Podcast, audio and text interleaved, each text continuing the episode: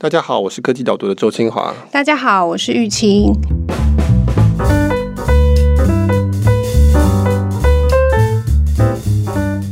我们今天录的时间是还没有选举嘛？但是大家播出的时候，应该是已经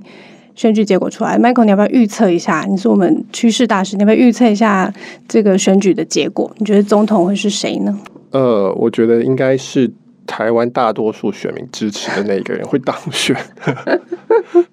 我没有要干这种傻事。回答的非常好，对对对，非常正确。对，我们录音播出的时候是选举结果，希望已经顺利完成，而且已经有一个明确的结果出来。嗯、那希望一切是顺利和平的完成呢。觉得每次选举都是台湾的一个里程碑啦。那台湾一直在进步，民主制度，我一直都觉得所有组织制度其实都是需要持续调整的，没有什么写下来就不能动，就会完美的这种制度，事实上啊，从来都不存在。民主也是一样，民主说实话，它的历史也才两百多年，相对非常的年轻。那台湾又是一个更年轻的民主政体。我觉得这个就像公司一样，就是它一定要调整，并不是说你进哪家公司就要照它走。习惯了这个公司怎么运作之后，就要开始想要怎么把它改善，然后怎么把它调整，怎么去应对世界的变化。那我觉得中华民国或者台湾这个公司当然也是一样的。我觉得这都是很很可喜的事情啦。我觉得每次的选举不管再惨烈，非常正面的态度，真是每一次就是。希望是往一个更优化的方向走，在那个民主的这条道路上面。对，我们今天的讨论其实是在选举发生之前，嗯，前一天的时候，这次写的这篇文章，其实是你某方面来讲是在讨论政治，但是某方面来说是希望不要从啊、呃、我们现在到了选举后期的看政治的方法来看政治，因为当然台湾选举到最后都是同独嘛，这个是台湾特殊的状况。造成的，这是我们永远都是我们一个最大的题目。当然，这个题目并不新鲜啊，我也写过蛮多次，就是说台湾人常常会觉得说啊，我们很惨啊，我们没有国家的明确定位啊，我们整天在吵统独，都不能吵一些认真的事情。那我常常跟大家讲说，全世界都一样，大部分国家都没有在讨论他们觉得最重要的事情。把全世界所有国家排出来看，其实非常多的国家都有各式各样的奇奇怪怪的问题，不管是中东国家，不管是非洲国家。美国也有，他们有，比如说枪击啊、自杀率啊，有种族问题啊。世界上没有正常国家，只有很少数的非常非常得天独厚的。你说北欧这几个，或者是瑞士这种中大奖，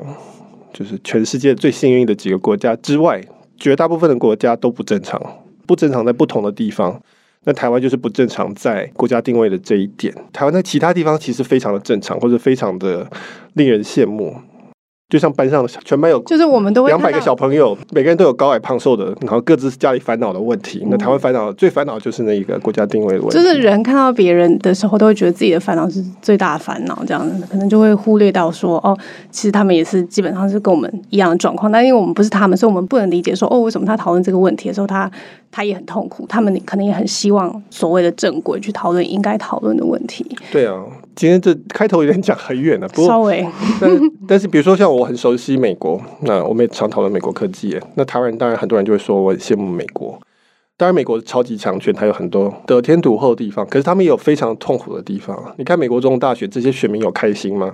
有比台湾的选民开心吗？也没有啊，他们有一堆的问题，他们有一堆非常不满意的事情，他们的不正常的地方。也非常不正常，不同的不正常的地方，只是他们不是不正常在国家定位这一点上而已。这是一个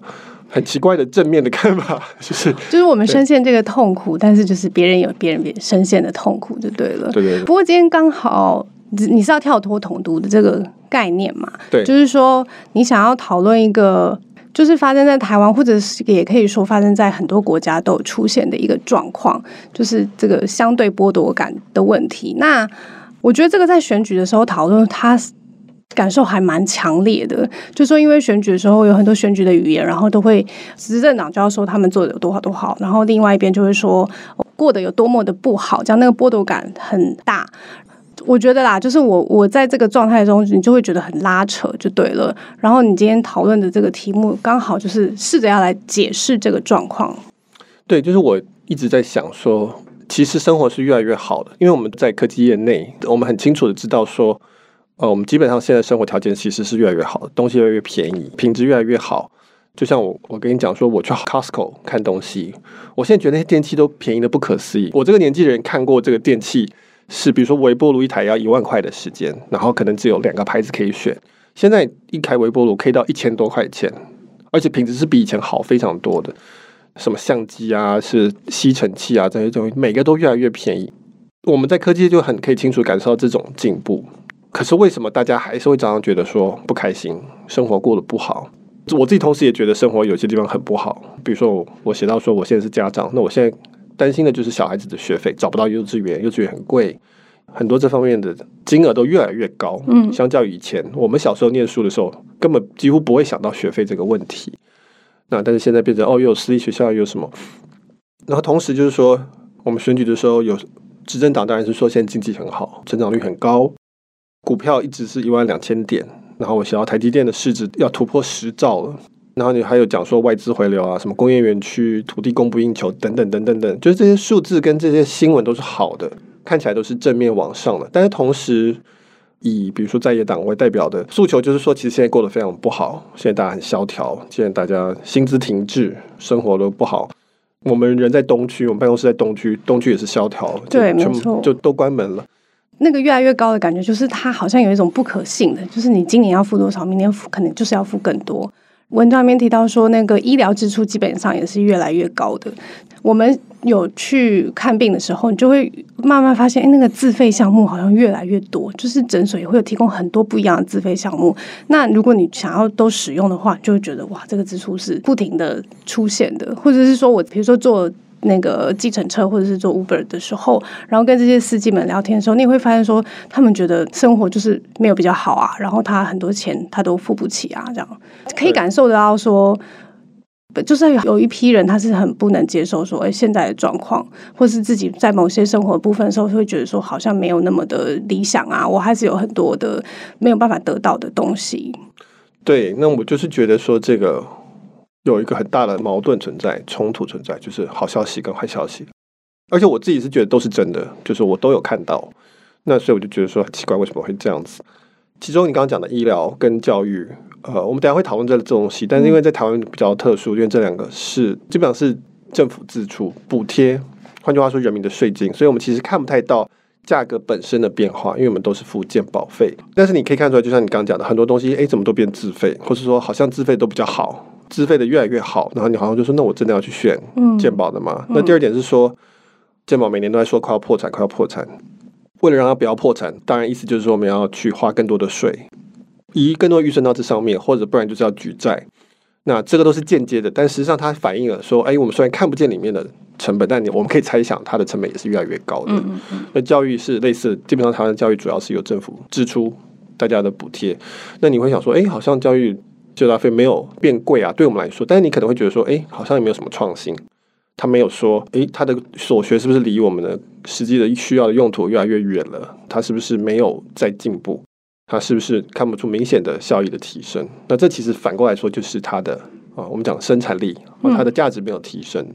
好像很多人就变成说，我也要去外面上课，那我要去在线上上课，我要出国留学，对，就是要出国留学，什么，就是呃，上班以后再学。对，就是学校这段时间可能就不一定是有效果的。对，这个是隐藏起来的，但其实你可以说它的成本是在提升的。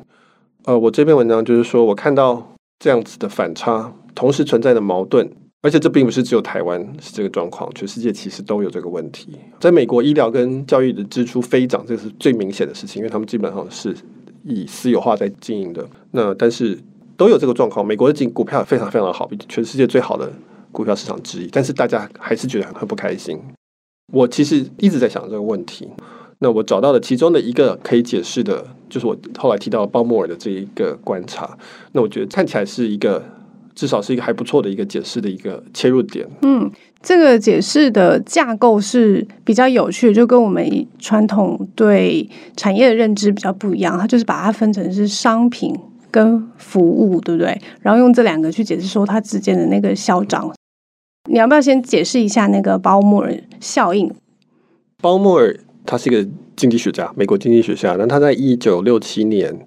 提出来了一个后来叫做鲍莫尔的成本病，就是 cost disease。基本上是从观察表演艺术开始的。他原本是研究表演艺术的经济学家，他发现说，今天的弦乐四重奏就是大提琴、小提琴、中提琴、低音大提琴。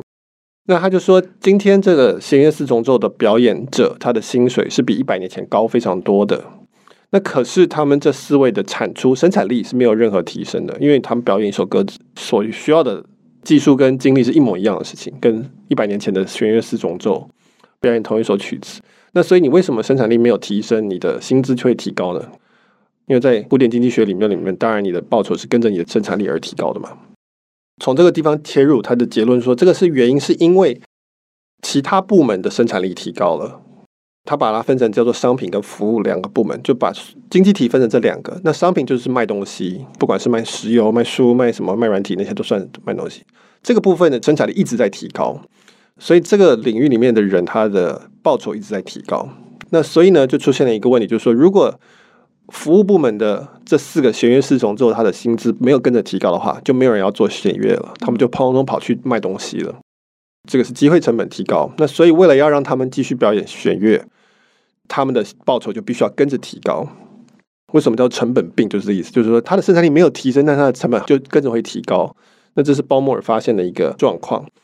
我觉得这有一个蛮蛮值得稍微再讲细一点的地方，就是说，鲍莫尔提到的商品跟服务，就这个服务的部分，跟我们平常就是科技导读来聊的服务其实不太一样，对不对？就我们讲的服务，可能软体也是一种服务，就是商品就是一定要是硬体实际的成本。但是他这边讲的所谓的服务，就是指需要人去花时间，然后用人的方式去做出提供这个服务来，才能被归类为服务。那我们平常使用的，不管是串流平台 Netflix，或者是其他的一些呃非实体商品的东西，但它也是都被归类在商品里面就对了。所以那个真的。涨值涨很大，完全是可以想象的。就是你看的，现在以前没有想象到的这些商品类别，现在都越来越多了，然后都一直在提供服务我们这样。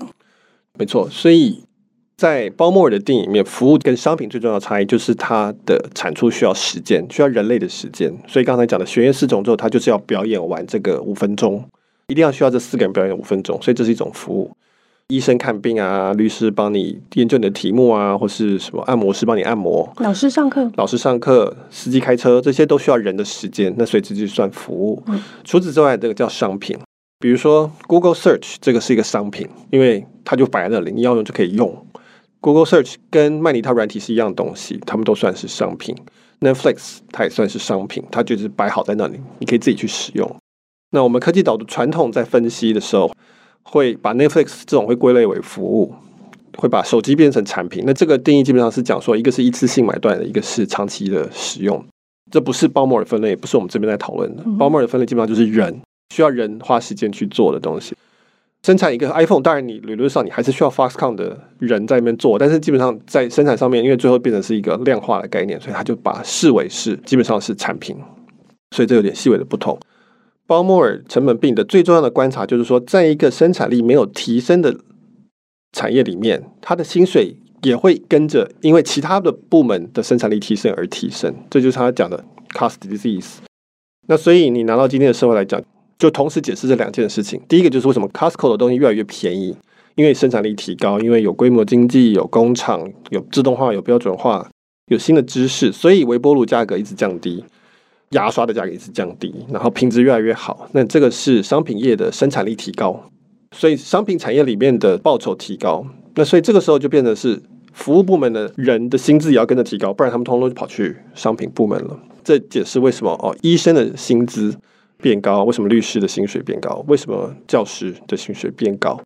就算他们没有生产力有任何的改变，他们还是会升高。那这个是鲍莫尔他观察到的一个现象。我觉得这个很有趣，因为以前就是在你的文章以前，我是的确是没有想过说，哎，明明都是小提琴家，然后他都是演奏同样的一个小时，他的做的事情基本上是一样的。可是为什么以前跟现在比，他会高那么多？然后很多时候我们的解释会说，哦，因为物价高啦，通膨啊什么的，然后所以当然就是要付他多一点点。但是你的文章里面附的那个图里面的意思是说，他的那个薪资的成长的速度是比物价指数高很多的，那就表示说，那还有一段差距，它是没有被解释出来，就不是只是物价上涨的问题而已，它还有其他的语言因素，所以才会让它就是我们刚刚前面开头提到的，可能学费飙涨，可能医疗支出飙涨，就是那个飙涨是比物价更快的。就是你刚刚讲的，应该是这个机会成本的观念，就是这个他的时间就这么多了，然后他如果没有人去做小提琴家的话，我们需要有人来做这件事情，所以我们他不去参加生产力，就是商品那个产业的这个生产力的提升，但他同时因为他不选择不参加，在这边的机会成本提高，所以就合理的解释了他的这个薪资成长的理由。对，好像到二零一七年，因为这个鲍莫尔去世，所以有还蛮多这种类似纪念活动或是讨论的活动。那其实。大部分经济学家都认同这个现象本身是没什么问题的，然后这就是经济学有趣的地方。那我们不是经济学家，但是你会知道说，经济学家看事情跟我们不太一样。嗯，经济学家听弦乐四重奏的时候，没有认真的在听，他 在想这种事情，这样。所以我觉得这个很有趣。那他同时就解释了一个叫做商品价格的减少，另外一个叫做服务成本的提高，这两个同时发生的事情。由此你就可以。得到很多新的推论，可以他可以去解释一些事情。不过我要强调的是说，这并不是唯一的解释为什么服务成本会提高的唯一的理由。也许可以讨论其他理由，但是它是一个，就算你去除掉其他理由，它仍然会存在的一个现象。那所以这是为什么它很有价值的地方。我们常常有的时候，就像你讲的，聊天会说：“哎，为什么剪头发变那么贵？”很多人都会讲说：“我十年前干嘛？或二十年前，尤其我们上了年纪的人，会很喜欢讲这句话。”这隐含的这个归因就是说，哦，他很贪心，老板很贪心，或者理发师很贪心，或者是说，反正就是各式各样的这种道德论的理由，嗯，出现。但实际上，鲍莫尔就告诉你说，这是正常现象，因为就算他没有做任何的创新，没有任何的生产力的提高，假设一个是一个相当自由流动的一个市场了，你还是要给他更多钱，不然的话他就不做了。反过来。如果你是在一个商品产业的从业人员的话，我可以这样说：因为你赚更多，所以你就要付他更多钱。那这是经济学就是这样子。嗯，就是你刚刚提到那种归因，有可能说哦，提供服务的人他就变贪心啦，或者是坏人，有有有一点类似这种概念这样。然后另外一个可能归因方法，特别是在选举的时候就更常出现的，就是是政府的问题，然后或者是执照就那么多张的问题而已。但有一个数量的限制，是因为政府做不好，政府没有。去做这些调整，然后所以它就是呃上涨了这样，那没有去顾到这一块。但是其实这个从鲍莫尔的这个成本病推论下来的话，第一个写到的推论就是说，其实不是政府的问题，它就是自然会出现的事情就对了，因为它就是在这个生产力部门这边上升了，所以它服务业部门就自动也跟着上升了嘛。对，它可能不完全是政府的问题，政府可能还是有问题。对对，但是就算政府没有问题，对对对，它还是会出现。这个就是部分解释，部分解释，部分解释。对对对，非常多例子啊，因为其实政府管很多嘛，嗯、那所以我们只要看到什么成本变贵了，我们就会自然而然的说是政府问题。比如说，我最常开玩笑就是说律师请不起自己，因为律师的价格一直在涨。如果一个律师要打官司，他也付不起自己的薪水。为什么律师价格在涨？所有人都。包括我在内，我都会第一个想说，哦，因为说它控制人数啊，控制执照数量，所以供给有限，所以它就会上涨。那这很可能也是同时存在的原因。那但是鲍莫尔的意思就是说，就算没有这个原因，还是会会继续往上涨。那还有人会讲垄断会造成成本上升，还有无效率，比如说大家整天就会骂健保没有效率，才会这么亏钱。如果你只要好好做就好了。那鲍莫尔就是说。有可能那是真的，但是就算效率非常的好，它还是会跟着涨那，因为就是机会成本的关系，纯粹是因为这个关系，所以这是一个反直觉，但你仔细想又觉得非常合理的一个事情，就是说政府其实很多时候是被错怪了。就是说，他可能真的有做不好的地方，对，但是不是只因为这个状况，他的确可能有效率不彰，或者是健保就是你刚刚提到的，很真的这些问题全部都是存在的，但是他可能不是唯一的一个理由。对对对对对，所以这个是从鲍莫尔的观察里面可以推论出的第一个事情。那第二个事情就是说，人会花更多钱在服务的上面，就我们人都有每个月都有个预算嘛，每个收入。顺着鲍莫尔的逻辑，你可以很简单的推论，就是说，因为商品越来越便宜，服务越来越贵，所以将来你越多来越多钱会移到服务上面。那我觉得这个是至少个人体验是非常深刻的，因为我家里已经没有什么需要的东西了，我该有的都有。一般人家里该有东西大概都买得起哦，你就算买淘宝你也买得起。淘宝是一个商品业创新的一个非一个非常显著的一个证明，就在那里看它价钱有多么便宜，所以你的钱都会花去服务的东西，因为同时间服务就会变贵了。就像我们刚刚讲小朋友的学费、家教、医生、自费项目什么什么，吃饭餐厅会越来越贵，因为餐厅需要服务需要人。那这个是可能现在大家已经开始有感觉。但是将来未来会越来越明显的一个感觉。嗯，最近大家很流行看演唱会，可能因为我常看 YouTube，然后我看了一个演唱会的影片，就送一大堆，我就发现哇，每天每时每刻就会有不同的演唱会在出现，然后那个票价基本上是飙涨的。那如果照刚刚的那个逻辑来看，就是商品生产力的成本是下降的话，就是那些设备啊成本应该要下降，那歌手的东同样都是表演，应该演唱会要越来越便宜才对嘛？可是没有，就是演唱会基本上是越来越贵的，因为大家都想要去抢夺这个体验这个歌星的这个服务的部分，所以它就自动的变贵了。对，你也可以说是因为串流变便宜了。现在你不用买 CD 了嘛，你不用花三百多块。我当年是三百多块买十首歌，只有一首你要听。现在串流的每一首歌，基本上你是照点击的串流次数在算钱的。好，虽然你付的是月费，但后面的分配是这样分的，所以每一次其实就是零点几块钱而已。那你省下来的钱就可以去买演唱会，从某方面来讲是这样子，所以这个东西是独特稀缺的，它很难创新，它可以扩大那个场馆能够容纳的人数没有错，它可以开很多场，但是这有其限制，那所以那东西自然就会跟着上涨。对，顺着刚刚讨论的脉络下来的话，就是说钱会集中在那个服务的部分，会有更多人去选择从事服务业嘛？对，应该是说。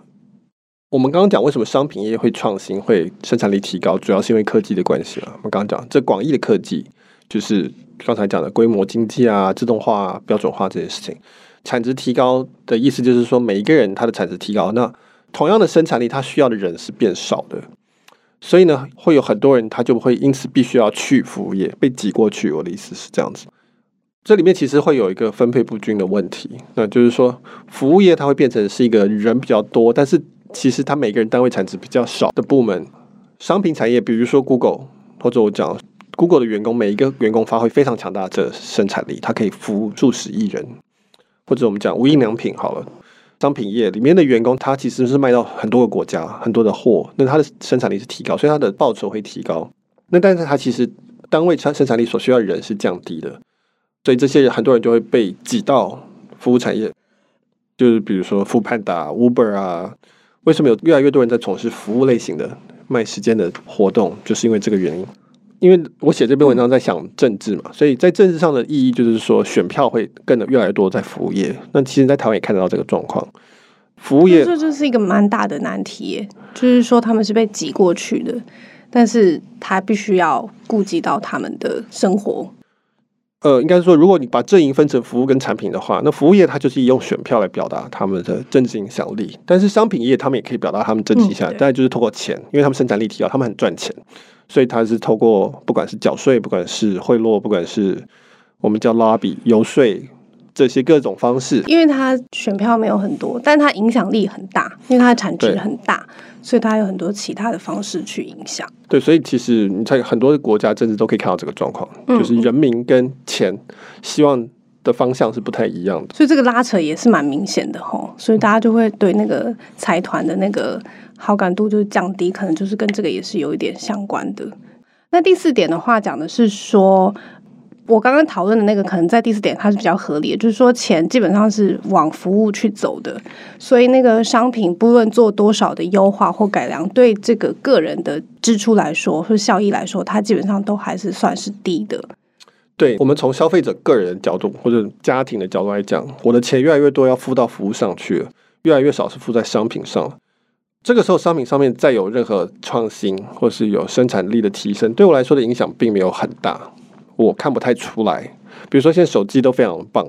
新的手机再棒，其实对我来说的边际效应已经递减了，我已经没有觉得差很多了。我觉得有智慧型手机跟没有智慧型手机差非常的多，这是一个生产力的大幅的解放。但是你说 Pixel 三跟 Pixel 二到底有差多少？对我来说其实没有差差很多，所以我可以慢慢等着换，我不用再急着换。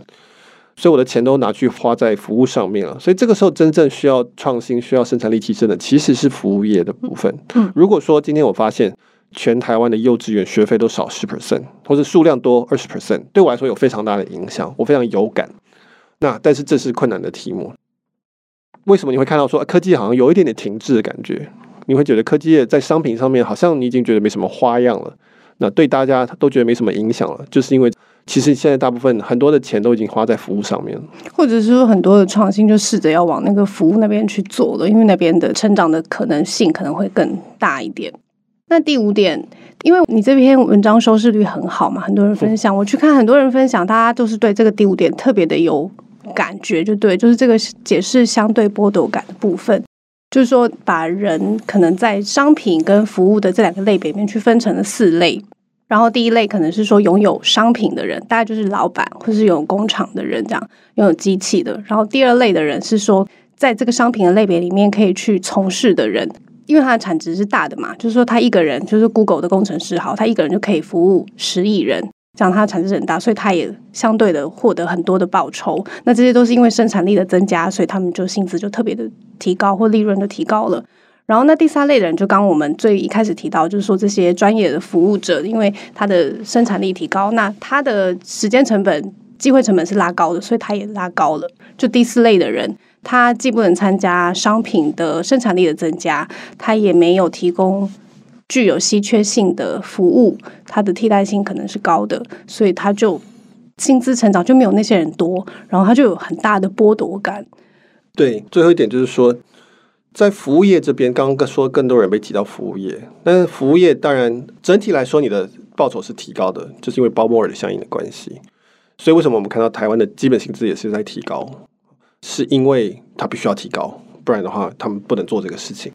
那可是他还是有分，有些人是你的服务是独特的，比较难取代的。那这个时候当然是涨得很高。那就像我讲的医生啊、律师啊这些，就是不管你是你可能有执照保护你，或是你有特许，或是你就是很特别。比如说你是马友友好了，马友一定赚非常非常多，因为它非常的独特。可是你如果是服务，其实是很竞争的、高度替代的。那这个时候你会觉得说。一方面你会觉得竞争者越来越多，因为刚被挤过来的人很多，大家都来做这个服务业，比如说 Uber 的司机或计程车司机。同时，你还是生活还是比较好。我要强调的是这一点，就是说鲍莫尔的效应的推论，就是说其实所有人的生活都变好，因为东西都变便宜了，然后大家的基本薪资提高了，所以其实大家生活都比二十年前或是十年前是要好的。可是问题是你不会这样觉得，如果你是那个被竞争的人的话，你会觉得说我们一开始提到的很多的项目服务越来越贵。很多东西越来越高级，好，很多服务出现了高级跟不高级的差别，然后高级的只有付得起高级的项目的那些，不管是在商品业的人或是专业服务者才能使用，然后你买不起。虽然你的过得比十年、二十年前好，但是你会觉得这种就是相对剥夺感，那你就会开始出现这个状况，说，哎，股票台湾股票市场涨得非常的多，因为台湾股票市场基本上是一个讲商品的一个卖商品的一个市场，基本上台湾的企业大部分都是做这个，可是你没有赚到那个钱。同时，这些服务成本在上升，你开始觉得买不起，或者你买到的是比较差的，这个时候你就会很不开心，然后就会有一种相对的剥夺感。回到我们一开始为什么说这个东西可以解释？我一开始回答问题就说，你就发现说，哦，你两头相对的是落空的，然后就会开始觉得不公平。我觉得。刚刚讲的那个，你一直在强调说，其实我们跟二十年前比，我们是蛮好的。我觉得这个听起来就是蛮难去回想的那那个状况，或者甚至有人他根本对那个时候的印象是很小，像年轻人他是感觉不到的。如果我们比较的不是二十年前，而是我们身边的人的话，那那个剥夺感的确就是会，我觉得很强烈啦，很不舒服。同样的，我都有，大家都有，那为什么我有的就那么少，我能享有的就那么少？在这个你的第五个推论里面，它就是某种程度去解释说，为什么我们会出现这样子的剥夺感，这个被抛下的感觉，它是从何而来的？对，鲍莫尔当然强调是说，大家其实都变好，生活变好，但是我们政治不是这样运作的，我们也不应该因此就对政府宽容，说哦好，因为我们生活比二十年好，所以就算了。当然不是这样。至少我们选他是因为他是期望他可以让我们的生活变得更好嘛？是向前看嘛。对对，我们当然是希望更好而已。那所以鲍莫尔这个效应只是可以解释说，一个社会面就算是只有部分的生产力提升，对整体来说是有好处的。但是问题是说，这种效应的分布最后是不均匀的。嗯，那有些人因此得到很多的好处，比如说受到科技的帮助的人，那生产力提升，他当然赚很多钱。那专业服务者水涨船高，当然也觉得还 OK，觉得不错。那问题是说，分布最不均匀的那些人，他就是落空，不会觉得说，哦，我今天过得比二十年前好，那就好了。当然不是这样子，那当然是非常的有理由的去觉得不满意。所以就是为什么我们一开头讲这些都是真实的，对，因为这就是实际的状况，那个拉扯的感觉才会那么的强烈。对，那一般人当然就习惯就是说怪政府嘛。那我其实，在另外一篇文章《国家与个人的信息学》已经讨论过，国家其实它的角色的转变是越来越小的，那个是另外一个题目。嗯、这边就只能说，好，如果你是去怪罪政府的话，你会一直更失望，就是因为政府能做的事情其实越来越少，在我们现在这个经济体里面，它当然还是有可以做的事情，你只是说就会觉得没有出路，那当然就是很很生气，这个是。现状，所以我的文章的结尾基本上是讲说，下一任总统，我们现在选出来的这一位总统的任务非常的艰巨哦，就是说他已经不能只是说我要一直提高产品业的创新而赚钱，然后就可以分享利润给大家。这个在二十年前台湾的是这样子的政策，没错，经济政策基本上是如此。那这是 OK 的，在一个大家都还处于非常基础为零的时候，或者说中国过去的十十年、二十年，大家也是走同样的路线。那这个是大家会走的路。那但是现在接下来的是新的状况，那你可以叫它叫做中等收入陷阱，这有很多的描述的方式。总而言之，问题就是说，特别是服务业，特别是没有独特的服务的这些人，你要怎么样让他确保说他可以分享到这种成长的喜悦，以及最好当然你可以让服务业有创新。就我刚刚讲的，让大家更有感。那这个时候你会比较能够具体的感受到说，哦，你的生活有在变好。嗯，不过后面谈到的这个大概就是一个非常困难的议题，看到很多的人在用不同的方式在讨论说，诶，我们应该要怎么样去解决这个分配不均匀的问题？这样，它是一个还蛮复杂的议题。不过我觉得今天至少是从鲍默尔效应去理解说，哦，分配不均的问题是因为这样子的结果而出现的，不能只是单一的灌醉谁谁谁这个无能或者是什么的，它是一个综合的结果。出来的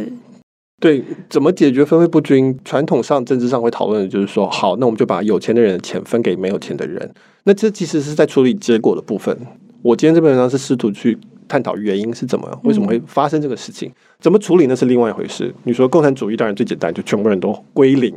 就是大家就直接平均分配这样。那当然这个证明是不 work，或者说成本太大了。那你还有别的富人税什么时候？这个美国现在也很热烈在讨论。基本收入等等这种想法，那个是后面的处理，这也非常的重要。台湾我相信很快要面对这个问题。台湾的不管是健跑或是基础教育，其实都已经是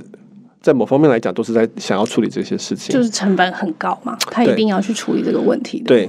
那我这边是试图，应该说从结论来讲，就是说试图从除了统独之外，其实台湾可以用别的方式去分阵营，以及他们到底为什么会有这个阵营。及他们的感受是如何？那这个其实是他有时候会跟统独阵营是融合的。你如果仔细去看，他不一定是同样的一群人。那只是说这个诉求通常在台湾大学没有办法凸显出来。那我是希望至少在选后，我们可以用很多种方式去思考，说到底我们的社会的问题以及我们不同的人的感受。是不是有其他可能的原因，而不是只是讲统度而已？嗯，好，那我们非常正面的一个讨论，就是大家互相去理解跟你不同阵营的人或者别人的想法。这样，如果你对我们今天讨论的题目有兴趣的话，欢迎你到科技导读的网站上面，就可以看到我们今天讨论这篇文章是叫做《台湾的两个平行世界：富裕与富不起》。如果你喜欢今天科技导读讨论的这样子关于科技、关于商业。的议题的话，那欢迎你来订阅科技导读。科技导读一个礼拜是出三篇文章，那 Podcast 基本上只能讨论到其中一篇。如果你有兴趣订阅的话，输入优惠码 Podcast P O D C A S T 就可以得到第一个月折价五十元的优惠。嗯，敬祝台湾中华民国或台湾国运昌隆，风调雨顺。好的，有正面的想法，很好。好，那就到这边，谢谢，谢谢，拜拜。